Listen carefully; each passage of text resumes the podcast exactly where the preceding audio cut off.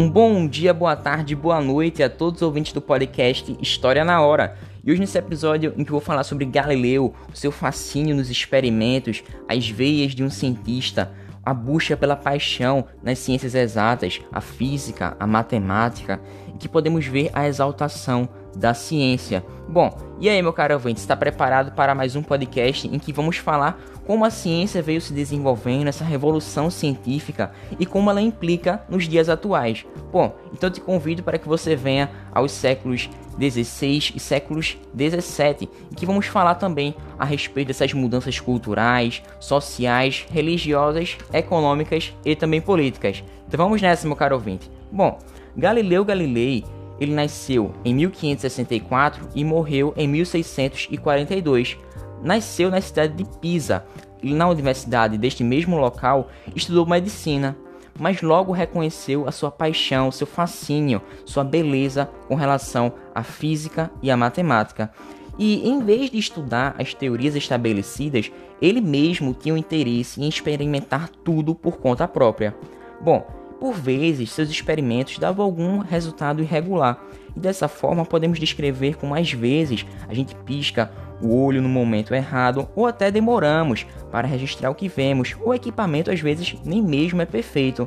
No entanto, esse tipo de observação que podemos fazer sobre o mundo real e Galileu sempre esteve mais interessado no mundo como ele de fato se apresenta, não em um mundo abstrato em que tudo era perfeito e exato. E dessa forma, a partir dessas afirmações, podemos perceber o quanto que ele valorizava o experimento e a observação, trazendo assim conflitos com a física aristotélica e com os ideais cristãos que estavam vigentes na época, e ressalta a importância da Igreja Católica Romana nesse período.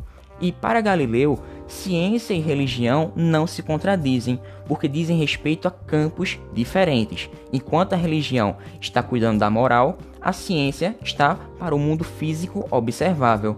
E o interesse de Galileu pela astronomia foi auxiliado, foi ajudado por um instrumento que nem Copérnico e nem Kepler conheciam, que era justamente o telescópio. E Galileu fez apontá-lo para o céu. Dessa forma, quando ele olhou para o céu, esse céu novo a ser descoberto, encontrou uma grande quantidade de evidências pelas quais o modelo aristotélico cristão tradicional poderia ser de fato dito como errado, dito como equivocado. Existindo assim um novo céu a ser descoberto, em que a ciência estava cada vez mais crescendo nesse período. E virando seu telescópio na direção desses planetas, ele observou cada vez mais perto seus movimentos, descobrindo que um planeta chamado Júpiter tinha luas, assim como a Terra tem a sua própria lua natural. E ele pôde ver também os movimentos de Vênus e de Marte com mais clareza, e concordou que eles mudavam de direção e velocidade de forma regular e previsível.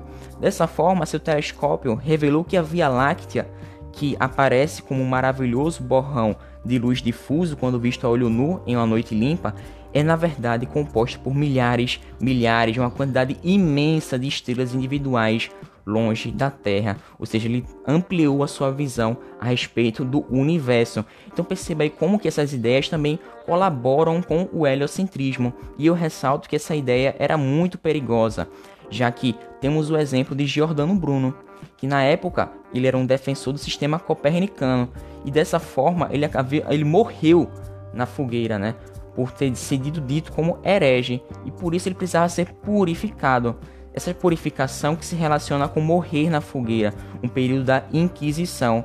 Porém, Galileu ele desejava descobrir cada vez mais e expor essas descobertas, essas novas ideias.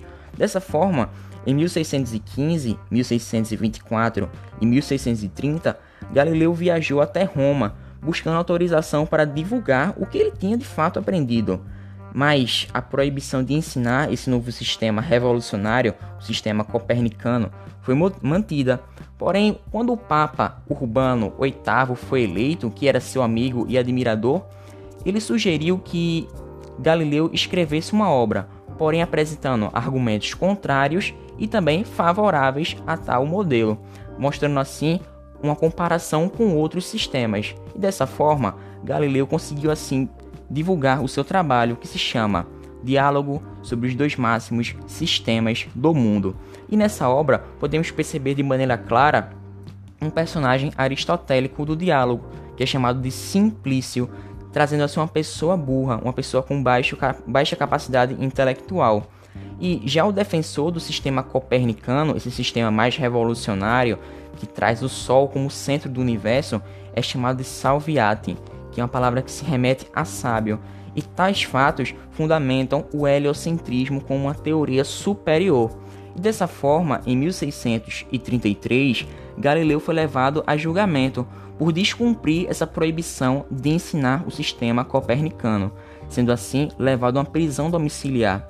E praticamente isolado do mundo, ele continuou as suas pesquisas, concentrando nas questões de mecânica, e por isso ele é considerado um dos responsáveis por levar à física o conceito de força, que depois seria tão essencial para a física newtoniana. Além disso, ele trouxe uma maneira pioneira de como unir a observação da natureza os experimentos para testar as suas hipóteses e também a compreensão da matemática do mundo, em que, em suas palavras, podemos dizer que a filosofia encontra-se escrita neste grande livro, que continuamente se abre perante nossos olhos, isto é, o universo, que não se pode compreender antes de entender a língua e os caracteres com os quais está escrito. Ele está escrito em língua matemática. Os caracteres são triângulos, circunferências e outras figuras geométricas, sem cujos meios é impossível entender humanamente as palavras. Sem eles, nós vagamos perdidos dentro de um obscuro labirinto. E esse livro aberto, o universo, ele ressalta que está cada vez mais pronto para conhecermos ele, para avançarmos nos nossos conhecimentos e experimentos. Então podemos perceber como Galileu ressalta a partir da leitura o método experimental e também a valorização da matemática, já que para Galileu toda a natureza pode ser lida, compreendida com a linguagem matemática, a geometria de cada padrão que a gente pode perceber nos animais, na nossa casa mesmo, nos nossos cômodos, nos nossos objetos que temos. Bom, e são sobre essas observações de valorizar a matemática, valorizar os experimentos, que Galileu ganhou essas veias de um cientista, fascinado em experimentos e também em diversas contribuições para a ciência moderna. Mas e aí, meu caro ouvinte, você gostou desse podcast? Eu fico por aqui, te agradeço pela sua participação. Até uma próxima. Muito obrigado. E no próximo podcast vamos falar um pouco mais sobre René Descartes, aprofundando esse racionalismo, a busca por conceitos racionais, valorizar a razão e também, lógico, essa revolução científica que se perpetua até os dias de hoje. Então, fiquem com Deus. Muito obrigado. Valeu. Falou.